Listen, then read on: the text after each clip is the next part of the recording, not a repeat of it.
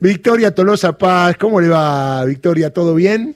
¿Qué tal, Darío? ¿Cómo están ustedes? Muy buenos días. Bien, yo vi la foto que usted estaba ahí, la vi. Sí, señor, ahí estaba. Perfecto. Bueno, ¿cinco horas más o menos? Un poquito más, me Poquito parece, más. sí, un poquito más, un poquito más. Sí, casi seis, se diría. ¿Y Pero hubo algo para comer? Nada. No, nada. No lo preveyeron, no lo no estaba previsto. Parece que, que no. Agua, agua. En un momento un buen té hubiese sido también una buena infusión para, Bueno, para pasar este algunos momentos, pero no, fue una muy buena.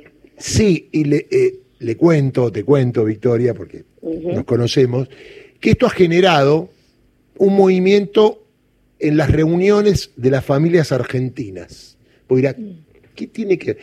Se ha vuelto a debatir quién debe ser el candidato de frente de todos. Y como aparece la posibilidad de que también pueda ser Cristina, ha generado discusiones que hasta hace un tiempo estaban como en otra cosa, la gente no estaba politizada. Esa reunión, la difusión de la reunión, lo que se dijo, lo positivo de la misma, sea con fines electorales en principio y también con fines de continuidad posteriormente, ha generado ruido. No sé cómo lo, lo viste vos después que pasó esto, porque hasta los diarios, obviamente, estuvieron muy pendientes de la reunión. Sabemos que los medios hegemónicos siempre, este tipo de reuniones, cuando es el frente de toro, medio que le bajan el peso, ¿no?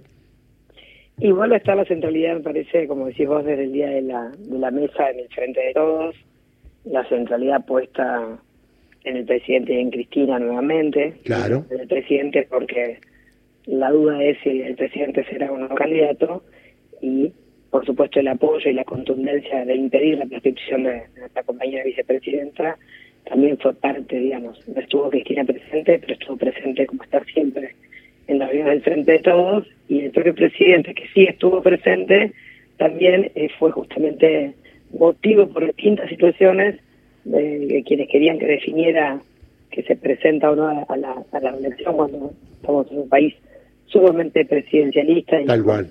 todos y cada uno de nosotros sabemos que está facultado el presidente Alberto Fernández para poder ir por una elección en términos legales, todavía falta la estrategia para saber justamente quiénes van a ser los candidatos y candidatas que nos permitan lo que el propio presidente manifestó en esta mesa, que es ganar las elecciones, queremos ganar las elecciones Claro. para seguir transformando la Argentina, ¿no? Y hay que ver cómo y de qué manera se construye esa victoria del peronismo, que es algo que todavía nos queda un tiempo por diseñar, imagino yo, en las próximas reuniones, ¿no? Las próximas mesas, quizás también más, más pequeñas en términos, digo, de vamos a trabajar con cuaderno y lapicera en mano, si bien muchos ya teníamos esa ese cuaderno y esa lapicera, pues no tomando nota de, de algunas posiciones internas de nuestros compañeros para no después de cinco horas te puede quedar la sensación de que tal o cual dijo tal cosa, sin embargo creo que tomar nota de una minuta de reunión en Claro. a todos. Sí. Si hay un... ¿Qué tal, Victoria? Gustavo Campana te saluda. ¿Qué ¿Cómo va? Buen día. ¿Cómo va? Buen día. Si, si hay algo que, que sabe eh, el peronismo, entre muchas otras cosas, es hablar de, de proscripciones. Y en el marco de esas proscripciones, no solamente después del decreto 4161, las casi dos décadas que tuvieron a Perón en el exilio, sino sumale a eso siete años y medio de la última dictadura. Estamos hablando de 25 años de proscripciones en la segunda mitad del siglo XX, ni más ni menos.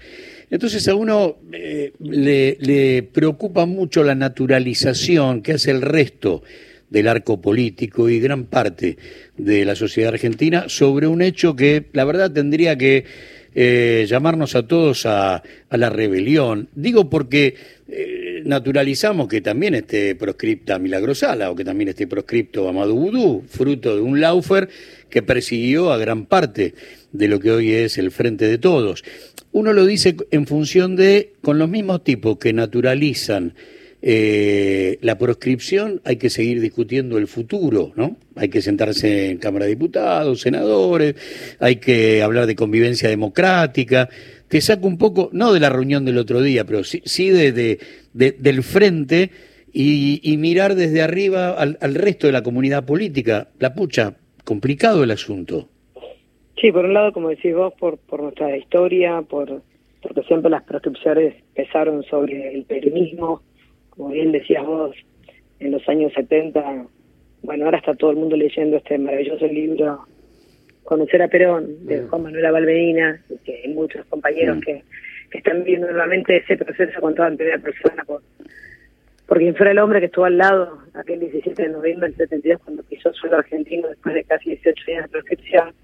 Todo eso que está muy presente en todos nosotros nos preocupa mucho cómo no cala profundamente en la sociedad, que es lo que vos manifestás, ¿no? Cómo, cómo nos vamos acostumbrando, porque hay obviamente un poder no solamente judicial, sino mediático y, fáctico de Argentina, poderes de verdad de la Argentina, en la complicidad absoluta para lograr primero esta persecución que se inició hace mucho tiempo contra la vicepresidenta, que se inició incluso en el proceso final de su mandato, luego que tomó mayor vigilancia cuando perdimos la elección.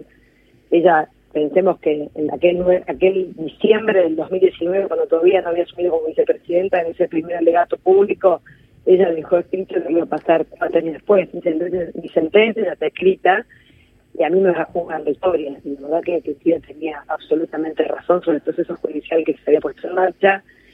También sabemos que ese proceso judicial en marcha tiene una instancia superior a esta sentencia. Entonces, para nosotros meternos en el tecnicismo de si está o no proscrito, está proscrita en tanto todo lo que tiene dispuesta esa justicia sobre ella va a ser el impedimento que pueda estar presentándose libremente a las elecciones cuando es la líder de nuestro movimiento y la persona indiscutiblemente y soslayablemente como hacer cabo de votos dentro de nuestro frente político y entonces eso no lo podemos dejar pasar. eso, eso estuvo toda la mesa y esto también en las discusiones de las unidades básicas, de los territorios, cómo y de qué manera poder seguir con una agenda que nos permita señalar lo que hace ese poder y qué hace el peronismo ante eso. 40 años de democracia, cuáles son las herramientas que nos quedan, ¿no? Cómo y de qué manera tenemos que construir nuevamente una base que, que nos permita volver a ganar la elección, tener representación en la Cámara de Diputados y de Senadores, cómo esta derecha va avanzando sobre también el Parlamento, o sea, no con Cambiemos, sino también con los libertarios.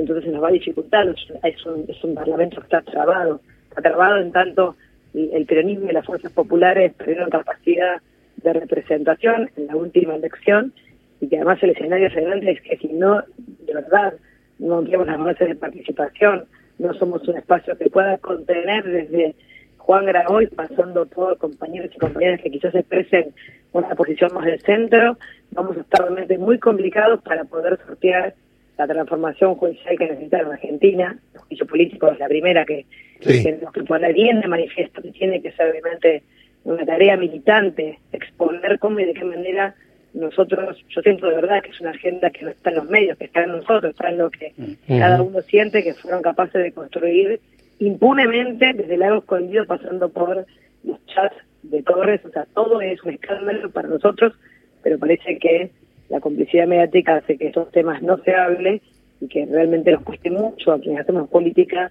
realmente penetrar en el sentido común, ¿no? De las grandes mayorías que hoy están preocupadas con toda la razón del mundo, porque no llegan a fin de mes, pero que están muy lejos de esta agenda que nosotros sentimos tiene que ser la agenda de verdad para transformar la Argentina.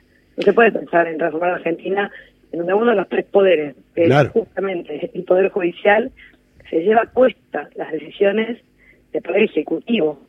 Dos casos, eh, el amparo que logra Clarín con las telefónicas para impedir que sea un servicio público esencial, de decreto 690 del presidente Alberto Fernández, es algo que seguimos diciendo. Yo fui, digamos, en campaña, una de las voces que creía diciendo esto es una atrocidad, es una, cosa realmente que nunca lo vi, cómo alguien en plena pandemia puede ostentar tener algún tipo de, de y tener un juez que le dicte una posibilidad de poner tarifas donde quiera esa empresa, hablando de Telecom justamente, y en la Argentina no pasa nada.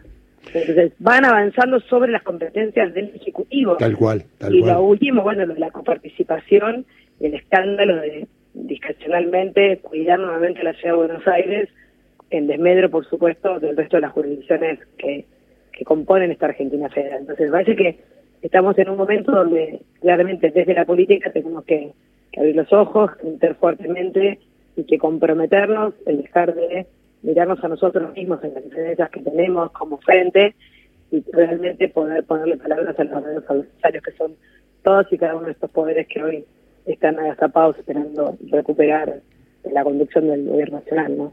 Buenos días, ministra. La Llevo de vuelta a su cartera específicamente. La semana pasada, la diferencia con dirigentes del Polo Obrero, con Eduardo Beliboni puntualmente, que denunciaba la caída de 100.000 eh, planes potenciar trabajo. Usted respondió que esos 100.000 planes no habían sido debidamente acreditados con la identificación que se requería en el nuevo sistema. Le quería preguntar en qué estado está la validación de esas identidades por parte de las organizaciones sociales. Bueno, en principio gracias a Dios, el 92% de todos los movimientos sociales y de los titulares han validado la identidad de datos con el RAPER. Es un procedimiento que establecimos como necesario para mantenerse en el programa, no porque le queremos complicar la vida a los más pobres en Argentina, sino porque encontramos un ministerio que tenía serias dificultades para poder tener certeza sobre el universo al potenciar, esto es, sobre una minoría sabíamos que podíamos tener algún tipo de conflicto, sabíamos que podíamos tener algún tipo de desde robo de identidad y documentación de personas vulnerables y tenía la ventanilla para poder cuidarlos, hasta extorsión, obviamente, del pago de una parte, del, potenciar sobre algún esquema de intermediación que se fue montando a lo largo no de nuestra gestión, sino también de la gestión anterior de Carolina Spanning.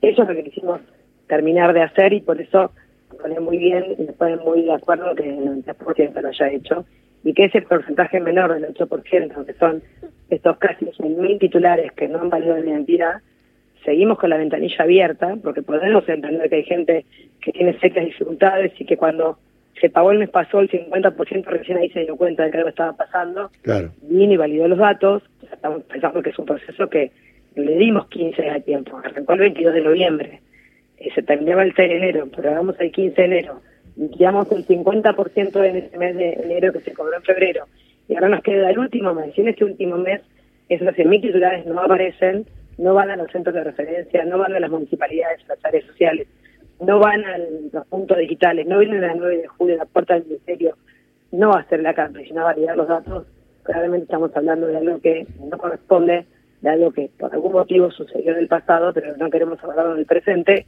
porque queremos que todo ese dinero vaya a fortalecer al 92% que sí sabemos no tienen trabajo, no tienen ingresos, no tienen inmuebles, no tienen rodados y necesitan, porque el 67% son mujeres, porque el 50% son jóvenes, necesitan obviamente una ministra que las acompañe en el proceso de producción de algo que saben hacer, de algo que ya están obviamente haciendo, pero que necesitan las máquinas y herramientas para poder lograr los ingresos. Nadie vive por 32 mil pesos y estas mujeres, digo yo, necesitan realmente toda esa fortaleza en el acompañamiento de la formación laboral y de las capacidades productivas. Pero también nos sirvió para un dato que es doloroso, pero que nos muestra el camino que tenemos que hacer, que es el dato de la terminalidad educativa. 124.000 jóvenes de potenciar no tienen primaria terminada. Claro. Primaria, en toda la Argentina. Es un número muy alarmante, es el 10%. ¿Qué quiere decir? Que también es cierto que demuestra que el potenciar está llegando a esa base de extrema vulnerabilidad, sin empleo, y que ahora necesita realmente a partir del Estado conoce estos datos, tiene cómo comunicarse con ellos, tiene realmente la fortaleza de salir a trabajar con todos los ministerios de educación de las provincias en hacer de verdad la inclusión educativa de la primaria para que esas mamás además puedan tener herramientas para hacer el acompañamiento de las primarias de sus hijos. Ya son madres, tienen dos o tres hijos, son jóvenes, han tenido una vida muy compleja, por lo cual no han tenido el derecho a la educación. Son mujeres que muchas veces llegan por procesos de migraciones internas, han estado cosechando lamentablemente en ese trabajo infantil tantas veces visto en el norte argentino, un montón de dificultades salió. Y allí queremos estar. Y este dato para nosotros es clave, porque no lo hubiésemos logrado si no era por la validación de datos de identidad y porque, la verdad, voluntariamente nos vinieron a decir, me da mucha emoción, el 80% de ellos que quieren estudiar. Verdad, ¿qué quieres hacer? Quiero estudiar, mucho, mucho, mucho estudiar. Y eso demuestra que saben que el camino para la inclusión laboral, sin duda, primero es la fortaleza de la educación y luego, por supuesto, el acompañamiento a esa fuente laboral que, iremos construyendo de la mano del Ministerio. Esto es un paso enorme. Lejos de la CAMPE, lejos de esa, esa modalidad extorsiva, hay un pueblo sufrido que necesita claramente las herramientas del Ministerio y hacia eso vamos a ir consolidando toda la fuerza de un enorme programa, de un excelente programa que es el potencial trabajo, que se deslegitima bueno, con unidad piquetera y con el acampe como mecanismo de extorsión, ¿no? Pero que está lejos de ser muy lejos. Victoria, la última y volviendo el otro día. Es una pregunta tramposa, pero bueno, si querés no me la contestás. Pero en caso que haya interna del frente de todos, ¿vos tenés elegido tu candidato o candidata? A ver, yo quiero plantear un escenario que es el que por lo menos hoy visualizo. Eh, soy parte del Ejecutivo, si el presidente decide, por supuesto, y por la reducción lo voy a acompañar. Bien. Tanto el presidente todavía no ha dicho si va a ser candidato o no, lo dije también en el día de ayer, eh, de qué manera este, este proceso del peronismo gobernando se sintetiza en una candidatura que pueda ir de la mano. De no ser Alberto Fernández, seguramente encontraré un compañero, una compañera a quien, por supuesto, acompañar. Estoy convencida también de que el pedido y la, mesa de comisión que va a ir a pedirle, que integramos nosotros también, no sé si yo personalmente, vos, Rossi, pero claramente iremos a pedirle que tiene que revea su candidatura.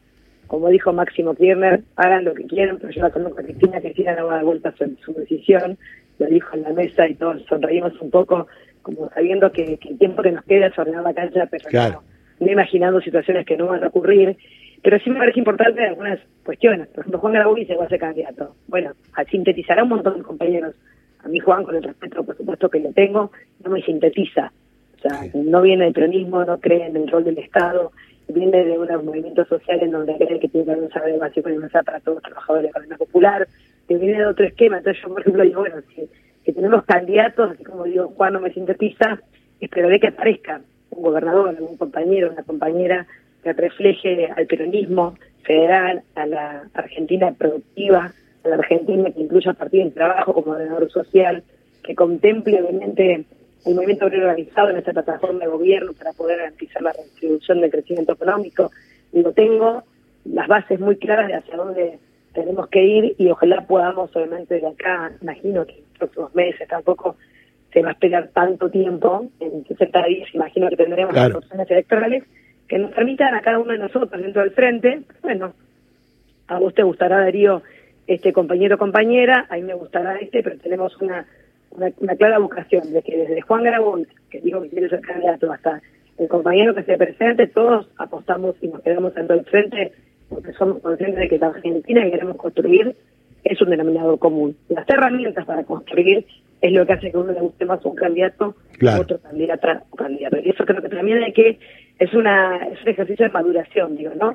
Porque estamos todos sentados en frente a pesar de las diferencias, porque todos los integrantes de la mesa del 33 con Alberto y con Cristina y con el gobernador Kicillof, estamos convencidos de que la Argentina y la provincia que queremos construir es la del 32. ¿Veo? Mm. Bueno, aparecerán candidaturas y, y además, bienvenidas las candidaturas. ¿Sabes por qué? Porque necesitamos juntar 40 puntos para unas pasos. Claro. Estos 40 puntos no hoy no los sintetiza nadie del frente de todos. O sea, de verdad, estamos en un esfuerzo de entendimiento de cuál es la tarea de cada uno, qué representa cada uno y cómo podemos abonar el conjunto.